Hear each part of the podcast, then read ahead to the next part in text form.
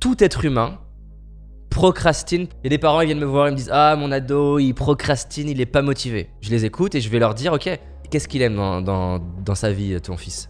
Ah, ben, les jeux vidéo. Et le- l'erreur, ça serait que souvent. Je crois qu'il sommeille en nous un potentiel plus grand que l'on imagine.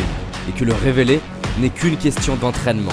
C'est pourquoi je vais à la rencontre des personnes qui réussissent, entrepreneurs, artistes, sportifs de haut niveau, pour décortiquer comment ils font et partager ce que j'apprends avec vous.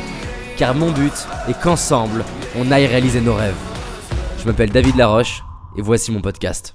Alors moi j'ai une approche qui est à contre-courant par rapport à la procrastination. Et en fait, avant d'essayer de la vaincre, je vais essayer tout le temps de faire quelque chose d'autre avant. Pour moi, la procrastination, c'est un indicateur, c'est pas un problème. C'est-à-dire que elle dit quelque chose. Et le truc, c'est que tu vois, c'est un peu comme la gestion des émotions. Il y a trop de gens qui pensent que t'es es triste il faut que tu sois positif. Et donc, ils, vont essayer d'écraser le signal. Ça reviendrait à dire je suis un pilote d'avion, j'ai les voyants qui sont rouges et je les écrase, je casse mon tableau de bord. Moi, ça me rassurerait pas en tant que passager d'un avion que le pilote me dise bonne nouvelle, on a cassé tout le tableau de bord, il n'y a plus de voyants rouges. Non, j'ai envie qu'on comprenne, ça dit quelque chose. Une émotion, la tristesse, la peur, la colère, elle m'indique quelque chose. J'essaye pas de casser la procrastination, j'essaye de comprendre comment ça se fait en fait.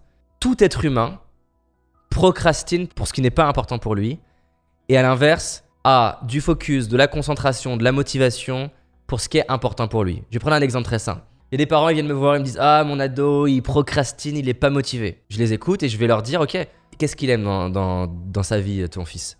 Ah, ben, les jeux vidéo.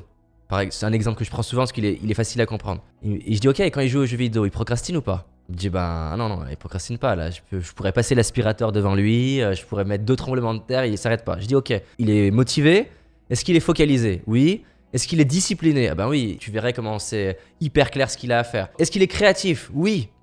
Et le- l'erreur, ça serait que souvent, je prends un rêve qui est pas le mien, je me demande de le réaliser, et je ne comprends pas pourquoi j'ai pas envie d'y aller. Mais en fait, si j'ai pas envie d'y aller, c'est peut-être aussi parce que c'est pas pour moi ce rêve-là. Prenons par exemple Bill Gates et Steve Jobs, deux personnes qui ont cartonné dans l'informatique, mais qui fondamentalement sont différents. Steve Jobs, il avait un, amour du design. Imaginons que Bill Gates soit né 20 ans plus tard et vu Apple se développer.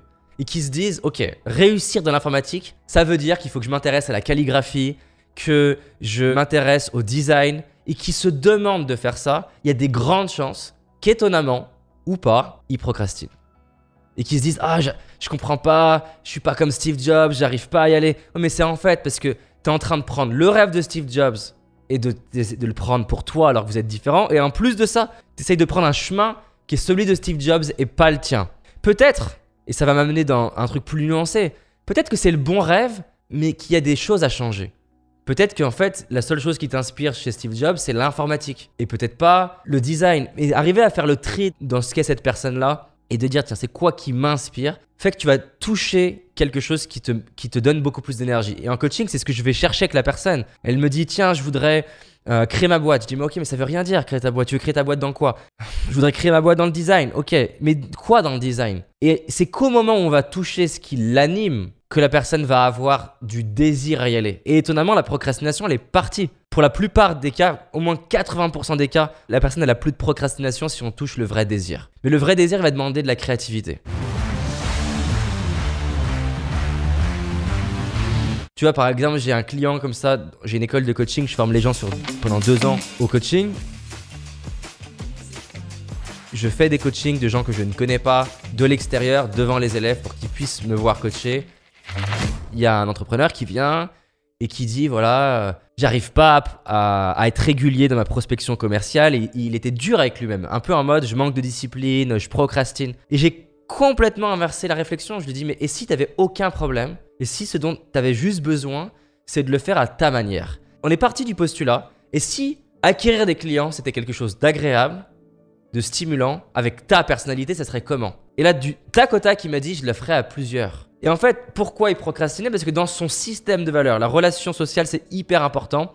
Et il était seul dans son aventure. Et là, d'un coup, il se dit, mais en fait, j'ai d'autres potes qui ont envie de prospecter qui ne le font pas. On va se mettre en binôme, on va s'automotiver, on va s'appeler régulièrement. Et là, on a une stratégie qui est en train de naître, qui est une stratégie intrinsèque, qui le motive déjà. C'est pas moi qui essaie de le motiver, j'essaye pas de le pousser. C'est lui tout seul à la fin du coaching qui dit Est-ce qu'on peut arrêter le coaching? J'aimerais tester ça. J'ai rien fait sur la procrastination, en fait, j'ai juste l'aider à mieux affiner c'est quoi qui t'inspire en termes de but et c'est quoi qui t'inspire en termes de chemin d'un coup, la personne, elle va trouver de l'énergie. Prenons le blogging. J'ai démarré. Et à l'époque, c'était le blogging, le truc. Il fallait écrire des articles. Et moi, j'ai commencé à écrire des articles. Et je galérais, c'était dur. Je me mettais devant mon ordinateur, feuille blanche. Je trouvais mes articles pas très bons. J'étais pas régulier. J'entendais euh, les formations de blogging qui disaient il faut être régulier, un article par semaine et machin et machin. Et je voyais tous les gens qui faisaient des super articles et je me comparais à eux. Et je me disais mais eux ils sont motivés, pas moi. Et je pensais que j'avais un problème de procrastination. Je voyais des gens qui faisaient des lancements orchestrés et moi j'y arrivais pas. J'ai fait plusieurs séries de lancements orchestrés que j'ai tourné que je n'ai jamais diffusé.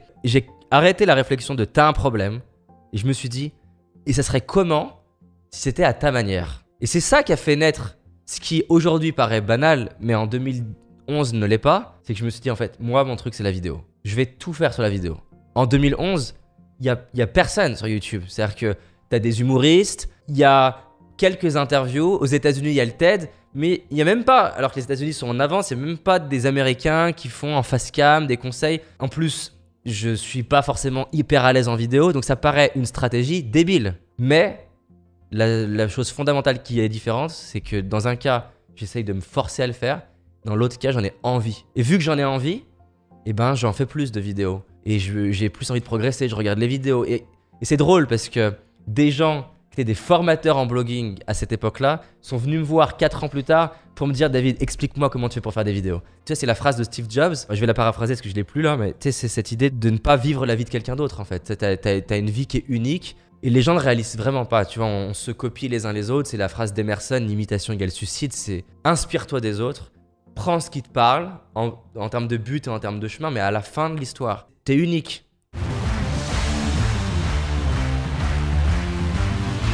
Et combien d'entrepreneurs je débloque des fois en changeant un truc Ça peut être, c'est le bon produit, mais c'est pas la bonne audience. Et quand je dis c'est pas la bonne audience, c'est que c'est pas forcément en termes de marketing, c'est pas la bonne audience dans leur cœur. Je leur dis, mais t'as vraiment envie de les aider, ces gens-là? Ouais, ouais, c'est intéressant, il y a une bonne opportunité de marché. Mais je dis, non, en fait, tu t'en fous. Si, si t'arrives pas à y aller, c'est parce que c'est parce que t'en as pas envie. Martin Luther King, il était pas là en train de se dire, ah oui, je vais aller faire un discours cool. Non, mais le mec, c'était c'est une rage qu'il avait dans le ventre. il, fallait qu'il donne ce discours-là. Au passage, d'ailleurs, juste avant de monter sur scène, il dit ouais, j'ai envie de changer le discours. Ses conseillers lui disent mais t'es un malade. Il y a 100 000 personnes devant, change pas le discours. Si, j'ai envie de rajouter une phrase. I have a dream. Elle n'était pas prévue la phrase. C'est arrivé dans les derniers moments. Mais ça, ça sort parce que ça devait sortir de lui. C'est pas un truc intellectuel de je dois faire un bon discours. Non. Et donc, des fois, on change l'audience, le produit, le positionnement, les associés, les collaborateurs, c'est pareil. Tu peux détester l'entrepreneuriat si tu ne mets pas les bonnes équipes autour de toi. La procrastination, à 80%, elle se base en amont et c'est un indicateur que tu n'es pas sur le bon projet, le bon rêve ou la bonne manière d'y aller. Maintenant, tu as 20% du temps, bah, c'est tes perceptions en fait. Moi, j'avais peur de parler aux filles parce que je m'imaginais bien pire. Euh, je me créais un scénario catastrophe, mon film de Spielberg catastrophe, en imaginant de ce qui allait se passer alors que c'était juste un, juste un délire. Et j'aime bien inverser les choses. C'est que j'allais pas parler aux filles parce que je me disais, parler aux filles, c'est douloureux, alors que si je reste sur place, ça l'est pas. Bah, j'aime bien inverser la situation de me dire, si je vais parler à cette fille, quoi qu'il se passe, je serai fier de moi. Si je vais pas, je vais m'en vouloir. Et là, d'un coup, ça change. Et la dernière chose que j'aime bien faire avec la procrastination, c'est encore une fois, couper en morceaux. Comme j'ai fait avec les nanas, comme j'ai fait en prise de parole, comme j'ai fait à plein d'endroits dans ma vie. Encore une fois, si tu te demandes trop gros, ce qui est le cas de plein de personnes. Elles se disent Ah, je veux, je veux faire ça par exemple, je veux changer de carrière. Si elles se demandent trop gros, c'est normal d'avoir une partie de toi qui va te créer de la peur. Mais la peur, elle est saine. C'est-à-dire que si t'as un rhinocéros qui te fonce dessus, je te souhaite d'avoir peur. Parce que si t'as pas peur, tu vas faire n'importe quoi. Tu vois, Agassi, donc le joueur de tennis, on est en finale de l'US Open, je crois. Et il y a Pete Sampras, qui est un jeune joueur à ce moment-là, qui monte, mais qui est pas connu, tu vois. Et Agassi, lui, il est au top de sa carrière. Il sait qu'il passe en finale contre Pete Sampras. Et il se dit, euh, il le dit lui-même, hein, il dit, euh, je me suis dit, je me suis rappelé de Pete Sampras l'année dernière, comment il s'est fait défoncer contre le gars que je venais de gagner là. Je me suis dit, je vais l'exploser demain. Et en fait, là, c'est de la surconfiance. Et la surconfiance, ça fait que tu te prépares pas. c'est que tu t'entraînes pas. Il s'est fait défoncer par Pete Sampras, il a rien compris. Et ça, c'est dangereux. Donc la, peur, la peur, c'est sain. Elle te fait faire des choses pour te préparer, pour t'entraîner. Ce qui est dangereux, c'est quand la peur, elle devient tellement forte que du coup, tu te replies sur toi, tu t'immobilises. Donc moi, j'aime bien baisser le challenge jusqu'à ce qu'on soit dans la zone de ça me fait peur, mais je peux le faire. Souvent, on s'imagine que c'est black and white. On s'imagine que je suis dans ma vie, je vais devoir faire un saut dans l'autre vie. Mais en fait, tu peux trouver des passerelles si tu n'arrives pas à faire le saut. Et qui vont te permettre que tu atteignes le moment où tu es prêt. Moi, j'ai pas fait le one man show euh, comme ça. Et j'ai vécu des étapes intermédiaires qui m'ont rendu les choses plus faciles. J'espère que tu as aimé ce podcast. Si c'est le cas, abonne-toi pour que je puisse te partager d'autres stratégies pour réussir tes rêves et tes projets. Laisse-moi un 5 étoiles, ça me ferait vraiment plaisir. Et si tu as envie d'aller plus loin, j'ai réalisé une vidéo qui s'appelle Les 5 erreurs que font la majorité d'entre nous et qui va causer l'échec de nos projets, nos rêves et notre réussite. En sachant qu'une seule de ces erreurs va t'empêcher de réussir et d'être pleinement heureux. C'est une certitude. C'est une vidéo gratuite, en tout cas pour l'instant, et pour la trouver, tape dans Google David Laroche, les 5 erreurs cadeaux. David Laroche, les 5 erreurs cadeaux. Et tu vas tomber dessus. Je te dis à très vite pour un prochain podcast, et on avance ensemble.